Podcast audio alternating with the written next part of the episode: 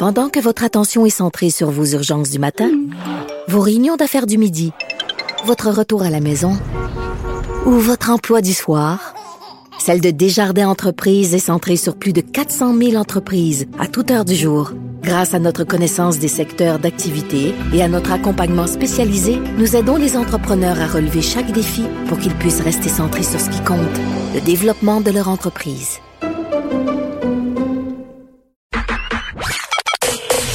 Joignez-vous à la discussion. Appelez ou textez le 187 Cube Radio 1877 827 2346.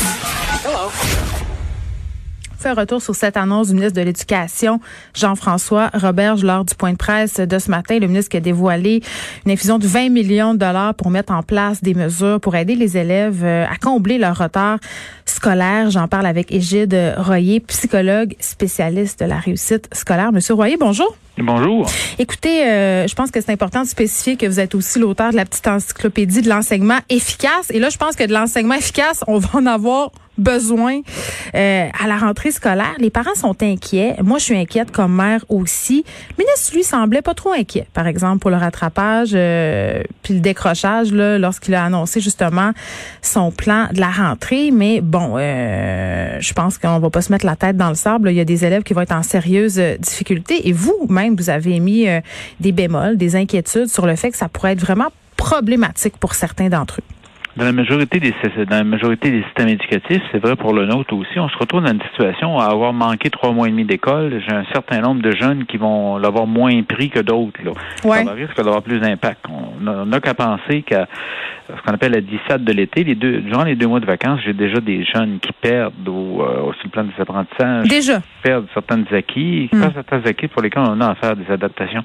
Mais euh, quand vous êtes rendu à cinq mois, cinq mois et demi, donc ça, on s'attend à cela. Et c'est pour ça qu'à un moment donné, euh, dans perspective, dans la, dans la petite capsule que j'ai enregistrée, dont je suis responsable du contenu, là, Mhm. pour que ça soit bien précisé, j'ai fait un appel aux parents en disant si en cours de septembre, dans les prochaines semaines, vous jugez que votre enfant a pris des retards scolaires importants, vous prévenez l'enseignante, vous communiquez tout au moins avec l'enseignante qui est peut-être déjà au courant le plus rapidement possible. Donc, on s'attend à ça. La deuxième chose qu'on n'est pas capable de que je suis pas capable de quantifier, mais par mesure de prudence ou par mesure de précaution, il faut vraiment le prévoir, c'est la possibilité d'avoir une augmentation du décrochage scolaire au secteur, au- à l'école secondaire ou à l'éducation des adultes, où on a énormément d'adolescents qui fréquentent l'éducation des adultes, là, des jeunes de Mm. 16, 17, 18 ans. Donc, ça, ces deux éléments-là apparaissent, ou ces deux préoccupations-là sont, sont dominantes. Ça ressort dans, dans ce que dans, dans le plan que le ministre a, a élaboré ou les mesures qu'il a, qu'il a élaborées. Et il y a surtout un changement extrêmement important. Outre le fait qu'on ne parle jamais du décrochage au mois d'août, on ne fait jamais d'appel aux parents, là on, en fait un. L'autre élément, c'est de dégager un demi-million d'heures euh, de temps professionnels qui, normalement, sont, occupés à faire de la validation administrative de codes et de cotes d'élèves en difficulté. Donc là, ça sera de l'aide concrète sur le terrain, ça sera pas de la bureaucratie, c'est ce que je comprends. C'était une recommandation unanime. Comprenez bien, c'est une recommandation unanime de tous les ordres professionnels. Ouais. On doit évaluer pour intervenir et non pas évaluer pour étiqueter ou pour diagnostiquer ou pour valider la subvention communautaire verse aux organisations scolaires. C'est tout de suite. Vous savez, c'est 2,9 2,9 milliards de dollars qu'on consacre aux élèves en difficulté au Québec. Et malgré tout, le taux de diplomation, le pourcentage de jeunes euh, en difficulté qui obtiennent un diplôme d'études professionnelles ou un diplôme d'études générales, c'est 38 Donc, Oui, puis ça amène aussi, euh, vous parliez tantôt euh, du secondaire, de l'école euh, d'éducation aux adultes. Euh, Je pense qu'on a un problème au Québec avec le décrochage, le décrochage des garçons surtout. Euh, on en perd déjà beaucoup en temps normal, mais là, la situation un peu particulière a amené certains étudiants, certains garçons aussi, à goûter au marché du travail. Puis, tu sais, quand tu as 16, 17, 18 ans, puis que tout à coup, tu fais 18, 19, 25 000, puis que tu habites chez papa, maman, tu peux être tenté de penser que ben c'est bien correct comme ça, puis que la vie peut s'enligner comme ça, puis que ça va bien aller. Ah oui, écoutez, le taux de décrochage au Québec là, ne, revient, ne revient pas à l'école l'année suivante et il n'y a, y a pas de diplôme, là, il n'a pas obtenu de diplôme, c'est on arrondit là, 17% pour les gars, environ 11% pour les filles. Donc, ça nous donne à peu près 9000 jeunes chaque année. 9000 jeunes, là, c'est Puis ils vont où ces Oh, jeunes-là? C'est Ils, quittent l'école sans diplôme. Donc, le plupart vont travailler, ils vont travailler ou ils vont faire autre chose. Et je vous rappelle qu'au Québec, l'école n'est obligatoire que jusqu'à 16 ans. Prenez la même situation, puis on traverse la rivière des Outaouais où on s'en va au Nouveau-Brunswick, l'école est obligatoire jusqu'à 18 ans ou l'obtention d'un diplôme. Donc, c'est un autre, c'est un autre paire de manches. Donc, ce qui fait que, pour entre autres en cause de la COVID, mais aussi entre autres, entre autres à cause du fait qu'on a un taux de, décrochage élevé au Québec, on se doit de d'aller de manière proactive et vous savez, il y a des équipes de réussite scolaire dans certains milieux. Là. Moi, en direction d'école secondaire, là, un parent communique avec moi en disant J'ai peur que Steve ne revienne pas à l'école, il veut pas y retourner cette année, puis il y a 15 ans, puis il est en secondaire 3. Là. Normalement, ça, c'est, comme si c'était un SWAT éducatif qui se déclenche. Là.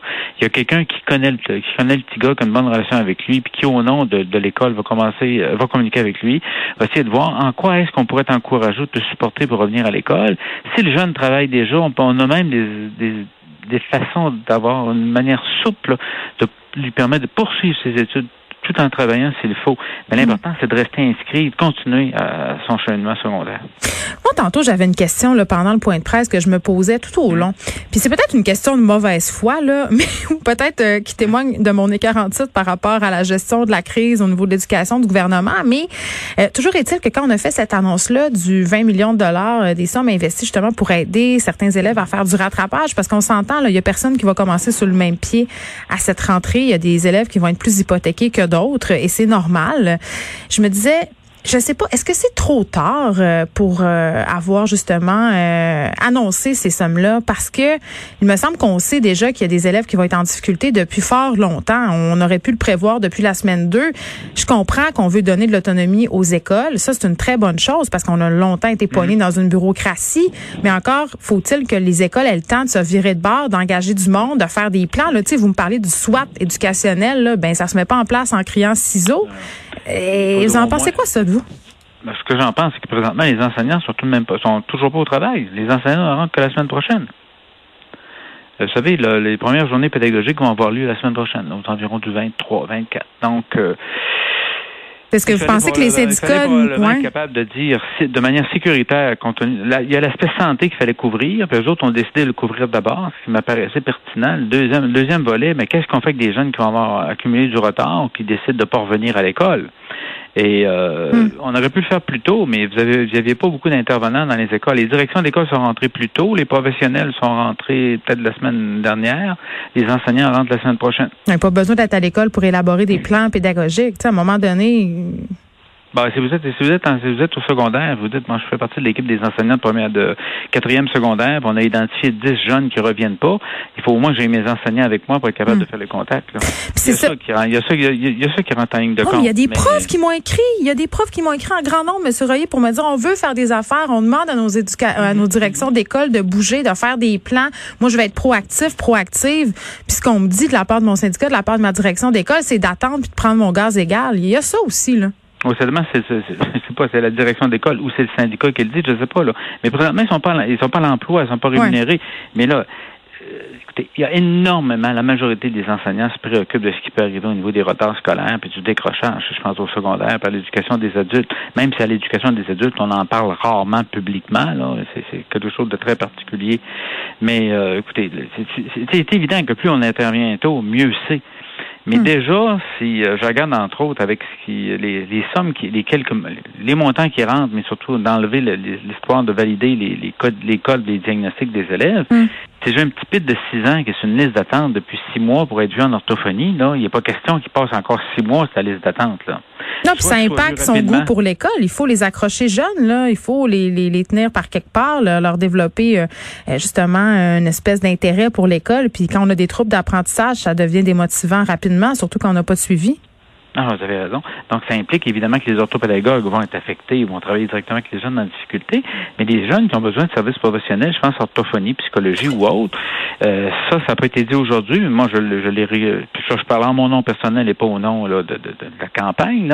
C'est que si j'ai un jeune qui est sur une liste d'attente puis depuis déjà six mois pour recevoir des services en orthophonie, s'il faut que la direction d'école passe une entente avec une clinique privée d'orthophonie pour que le jeune soit vu euh, plus tôt, ce qu'on voit déjà dans un certain nombre d'écoles d'écoles primaires, mm. ben, qu'ils le fassent. Et il faut vraiment intervenir beaucoup plus tôt. Et le contexte d'avoir passé trois mois sans aller à l'école vient exacerber cette situation-là. Mm. Je pense que mes lecteurs débutants là, de, première année l'an ah, C'est terrible, c'est terrible. Les, toutes les transitions. Il y a un trois mois et demi qui n'est pas là. Bon, est-ce que, en plus de l'orthopédagogie ou des services à l'école, est-ce que moi, c'est là que la, question de la créativité et de la mobilisation du monde va être importante. Est-ce que je, que je peux passer une entente, moi, avec une étudiante de deuxième année euh, qui est en faculté d'éducation, de manière à ce que je joue un rôle de, de mentor, de lecteur débutant de deuxième année, qui ont pas eu le temps d'avoir une première année complète et qui intervient directement à l'école que je rémunère, rémunère. Il va falloir qu'il y ait des, des, des, il faut que ça soit souple et qu'on intervienne le plus rapidement possible. Hmm. Et là, normalement, c'est une forme de décentralisation, cela. Là. Il n'y a pas de montant d'argent qui s'appelle montant d'argent dédié à l'aide aux devoirs. Non, non, c'est des montants d'argent qui rentrent et qui peuvent être, même s'ils ne sont pas énormes, en tout cas, là, utilisés de la manière qui apparaît ça la plus pertinente par l'équipe école. Bon, eh, OK. En terminant, M. Royer, je me demandais, là, euh, on parle d'une deuxième vague possible, on n'échappera pas, on ne sait pas encore de quelle ampleur elle sera, mais tout de même, les écoles doivent se préparer. Euh, hein? En cas d'éclosion, on a appris quand même qu'il y a des classes, même des écoles complètes qui pourraient fermer pour une courte période, ça, est-ce que ça va influencer la réussite scolaire? Puis aussi, si on nous renvoie chez eux, s'il y a des élèves qui sont gardés à la maison, il y a des parents qui vont prendre cette décision-là. Euh, ces parents-là auront la responsabilité de les scolariser eux-mêmes. Le ministre a assuré que ça serait possible, mais quand même, tout ça, ça vient ajouter euh, des bâtons dans les roues à la réussite scolaire de nos ça jeunes. Euh, vient, ça vient ajouter des bâtons dans, les roues ou complexifier. Mais admettons, moi-même, mon, même, mon exemple de petit bonhomme qui a un retard d'apprentissage en mm. lecture, là, Maintenant que pour une raison ou autre, euh, l'école ferme ou la classe ferme, il se retrouve à la maison, ou lui-même un problème de santé qui l'amène d'être à la maison. Euh, je regardais, entre autres avec les orthopédagogues, les spécialistes des difficultés d'apprentissage. Ils ont développé des modèles ou des manières d'intervenir à distance en orthopédagogie avec des jeunes qui présentaient des difficultés. Ça sera jamais l'idéal que d'être en présence. Ça sera jamais l'idéal d'avoir de l'enseignement hmm. de l'enseignement à distance comparativement à de l'enseignement présentiel à côté de ses amis dans la classe, mais en situation exceptionnelle, je peux déjà vous dire au moins qu'au niveau, au niveau de l'intervention, au niveau des difficultés d'apprentissage et en lecture et même en orthophonie, Écoutez, là, cela, ça se développe à vitesse grand V, de la possibilité de faire de la téléconsultation, de la, du télé-suivi ou quelque chose, une intervention à distance avec des gens qui présentent des difficultés. Ben, écoutez, moi, j'ai essayé avec ma fille, puis ça fonctionne très bien. Elle a vu l'éducatrice spécialisée en Zoom. ça a très bien fonctionné. Comme mhm. quoi, ça se peut, mais c'est vrai qu'il faudra s'adapter. Gilles Royer, merci. Psychologue spécialiste de la réussite scolaire. Je rappelle qu'il a fait partie d'une campagne publicitaire axée sur l'importance de fréquenter l'école. Merci beaucoup. Plaisir. Bonne journée.